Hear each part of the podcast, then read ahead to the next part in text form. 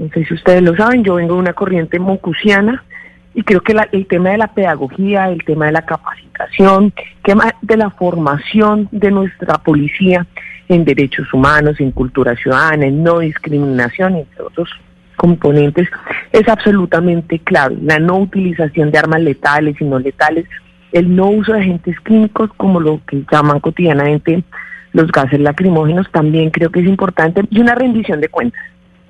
una rendición de cuentas que obligue a la policía a entregar una información cuando se haga uso de la fuerza, qué, qué tipo de armas se usan, razones por las cuales se utilizó. Eh, digamos, en términos generales, ese proyecto que nosotros estamos presentando es un proyecto que ya está en la Comisión Segunda de la Cámara, ya tiene ponentes asignados. Yo he sido, si bien yo soy de oposición, pues quiero que este proyecto realmente pase, creo que realmente se modifiquen eh, digamos, la forma de actuar de la policía, entender que esto no son manzanas podridas, es que realmente hay un problema estructural en la policía, falta de conciencia, falta de protocolos, procedimientos que respeten los derechos humanos.